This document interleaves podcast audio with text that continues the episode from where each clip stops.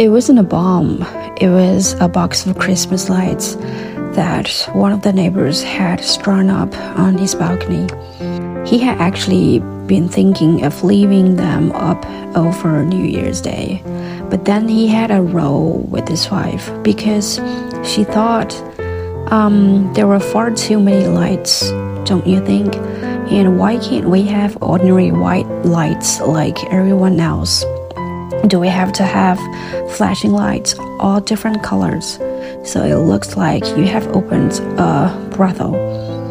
He had muttered back, What sort of brothels have you been to if they have flashing lights?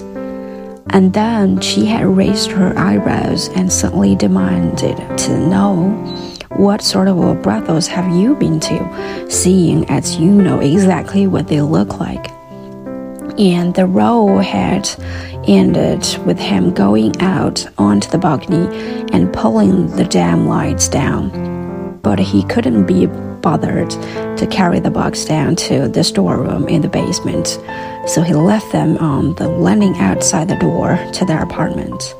Then he and his wife went off to her parents to celebrate the new year and argue about brothels. The box was left outside the door on the floor below the apartment that ended up being the location for a hostage drama.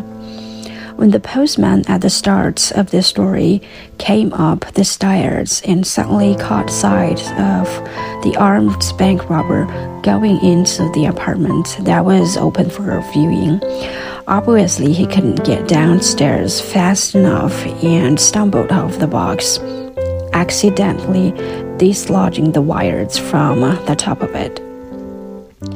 It didn't look like a bomb, it really didn't.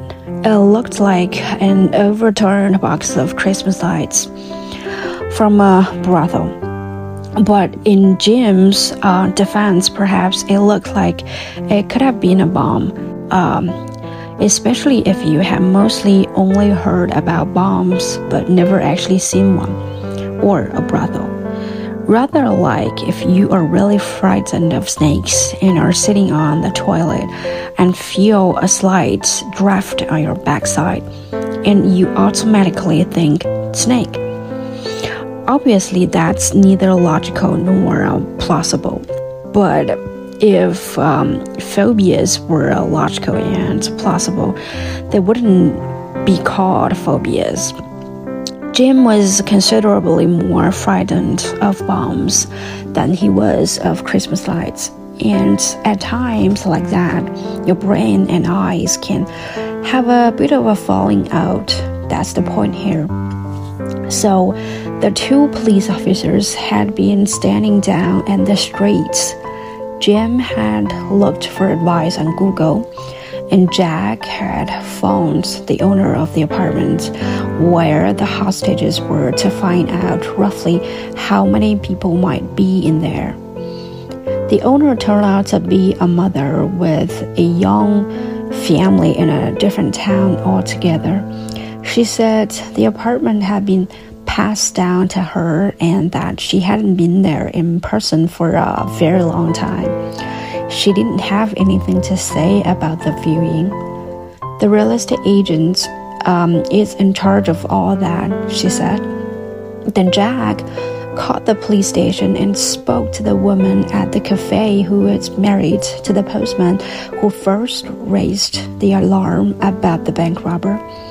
Unfortunately, Jack didn't find out very much more, except for the fact that the bank robber was masked and fairly small, not really small, but normally small, maybe more normal than small. But what is normal? Jack tried to come up with a plan based on this scant information, but uh, didn't get very far because his boss called. And when Jack could immediately present him with the plan, the boss caught the boss's boss, and the boss's boss's boss, and all the bosses naturally agreed, predictably enough, that it would probably be best if they called Stockholm at once. All of them, apart from Jack, of course, who wanted to deal with something himself for once in his life. He suggested that the bosses should let him and Jim go into the stairwell and up to the apartment to see if they could make a contact with the bank robber.